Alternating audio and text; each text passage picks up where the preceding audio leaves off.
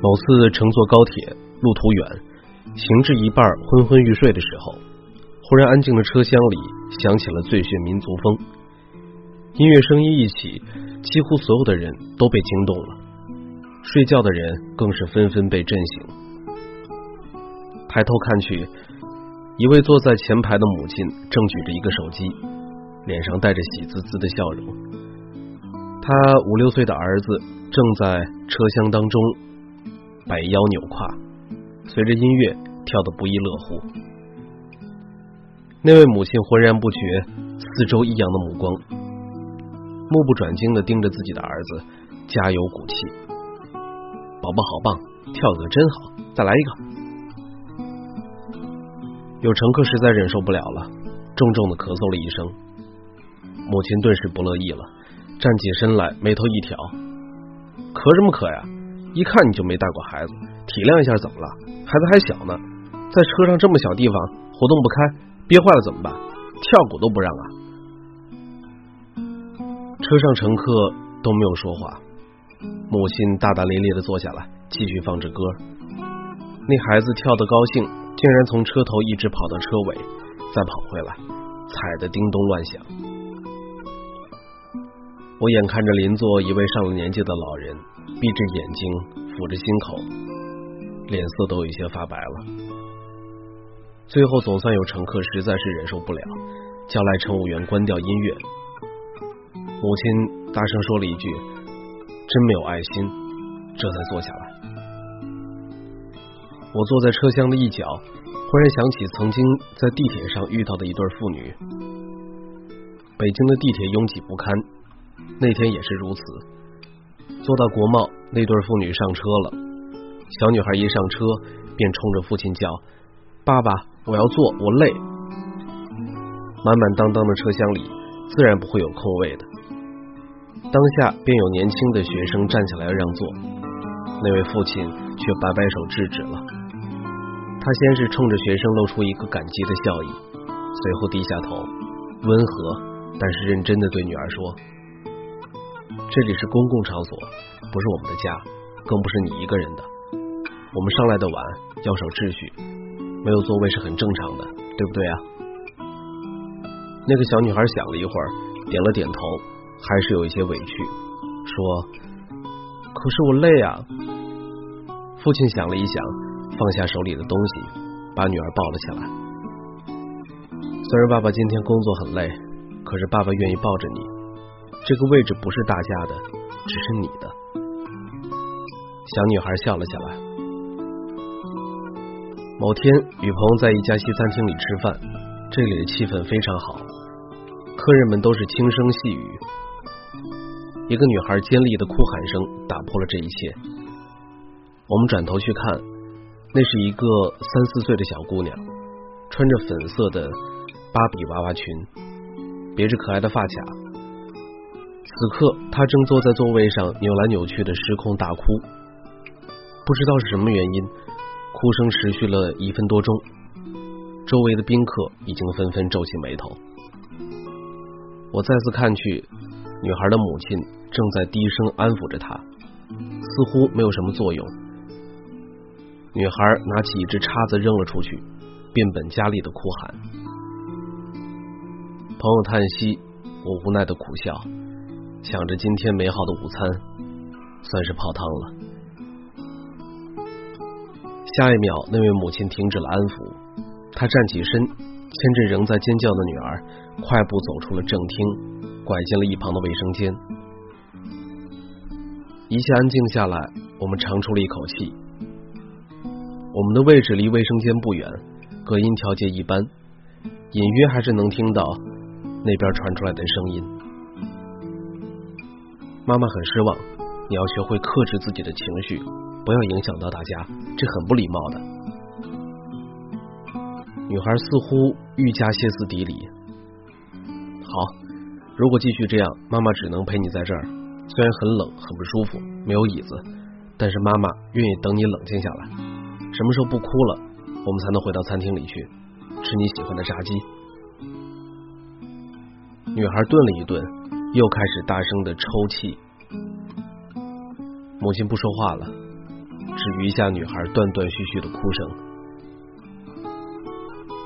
我转身去卫生间，推开门进去时，看到那对母女站在镜子前，女孩的眼睛哭得红红的，母亲表情平静，拿着一张沾湿了的卫生纸在为女儿擦眼泪。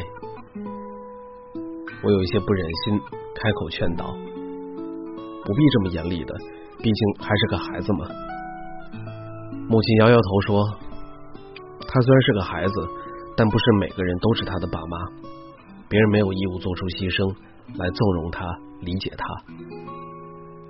我打着圆场说：“相信大多数人还是会愿意理解的。那么长大以后呢？也把每一次任性发脾气。”都寄托在我还是个孩子的基础上吗？母亲很平静的笑了笑，对我说道：“谢谢您，但是我真的很害怕我的女儿将来会被越来越多讨厌她的人赶到卫生间里来。与其有那样的将来，不如今天我先带她走进来。”我无言以对。那一餐我们吃了将近一个半小时。快要结账的时候，那位母亲才带着女儿走出卫生间。女儿脸上泪痕已经洗得干干净净，不再哭闹。母亲坐回位置，又请服务员去加热了苹果，细心的将鸡肉切好，放入到女儿的盘子里。女孩安静的吃着，偶尔小声的请母亲帮她拿番茄酱，乖巧可爱。一个在海鲜餐厅发生的故事更有趣一些。有一个小孩摇摇晃晃的跑到一对小情侣的桌子前，伸手就要去抓盘子里的龙虾。女生吓了一跳，男生及时按住了小孩的手。小孩的家人就坐在不远处，他们看到了这一切，没有制止，还哈哈的笑了起来。女生有一些生气。男生却笑了笑，拿起龙虾问那个小孩：“你想吃这个吗？”小男孩点点头。那你想像他一样吗？男生指了指窗外，那里有一个年轻的乞丐，吊儿郎当的靠坐在墙边，衣衫褴褛。小孩吓了一跳，摇摇头。记住，只要跟别人伸手，不管要没要到。要到多少，都会变成他。小孩似懂非懂的点了点头。男生说：“想吃这个龙虾，可以啊，你要拿东西来换。”小孩又点了点头。男生问餐厅服务员借了笔和纸，在上面写了一行字：“我永远不会做一个不劳而获的人。”他温和的摸了摸小孩的头。你会抄写了吧？如果把这行字抄三遍，读三遍，记住它，我就把龙虾送给你。小孩果然老老实实的抄写了三遍，也读了三遍。男生把龙虾拿了起来，郑重的送给了小孩。你付出了劳动，学会了新的字儿，这很棒。现在龙虾是你的了。小孩高兴的接过了那只昂贵的龙虾。他愉快的捧着它回到了桌子，衣袋里还揣着那张抄写了三遍的纸条，一翘一翘的飞扬起来。我永远不会做一个不劳而获的人。他还小，他还不懂事儿呢。你一个大人，好意思跟小孩计较吗？一看你就没有过孩子，有了孩子你就能理解了。以这些借口在公众场合。干扰到他人的做法，其实都忽略了一点：孩子当然是小的、不懂事儿的、不应该计较的、可以理解的。但是负责教育孩子的父母却是大人，是成熟的，要遵守规矩的，必须承担社会责任和义务的。你只是把孩子的不懂事当成了无能的挡箭牌而已。也许有人会说，这是不合理的。难道不应该让孩子们随意生长吗？为什么要压抑他们的天性呢？可是教养本来就是一件压抑天性、限制自由的事情啊！人与动物最大的不同点就是，我们可以克制冲动的本能，因为克制了所有的狂暴与贪婪，我们的社会才不会混乱无序，我们才得以高高兴兴的走在熙熙攘攘的街上，不必担心被抢劫财物，坐在安稳的咖啡厅里轻松的聊天，不必担心被飞过来的一颗榴弹夺走生命，在温暖的大床上安然睡到天亮。不必担心第二天自己的家被夷为平地。我们彬彬有礼，我们彼此尊重，我们循规蹈矩，这才配作为人类而生存。否则，人与动物又有什么区别呢？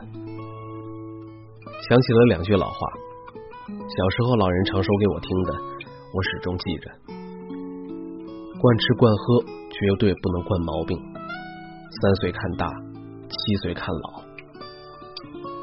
无论是稚子还是成人，都想要做自己。然而，真正的做自己，不是惯出一身肆无忌惮的我行我素、自私自利的臭毛病，而是在遵守规矩、有礼有节、绝不干扰他人的基础上，再谈个性和自我。这个世界从来就没有绝对的自由，所有的自由。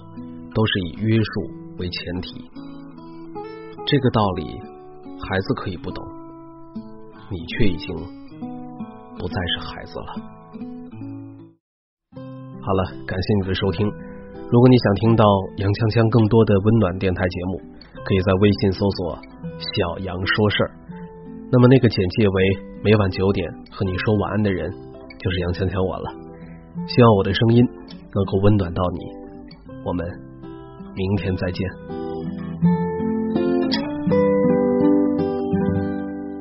风在清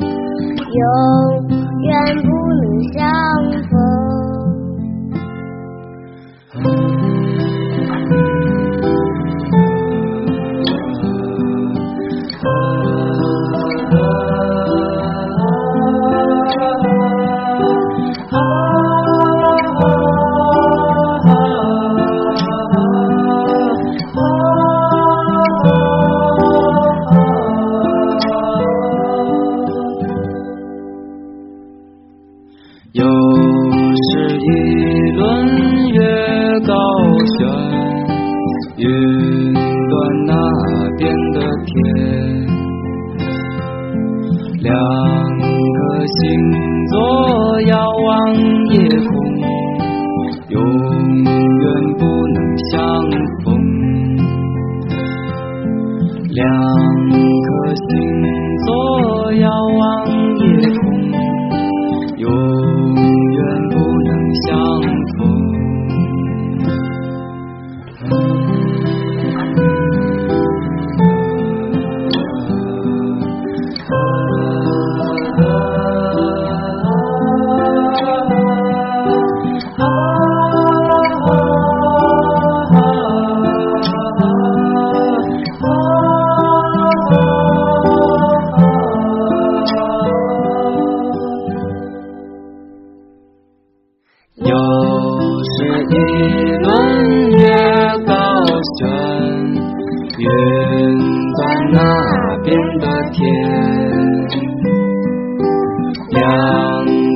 see.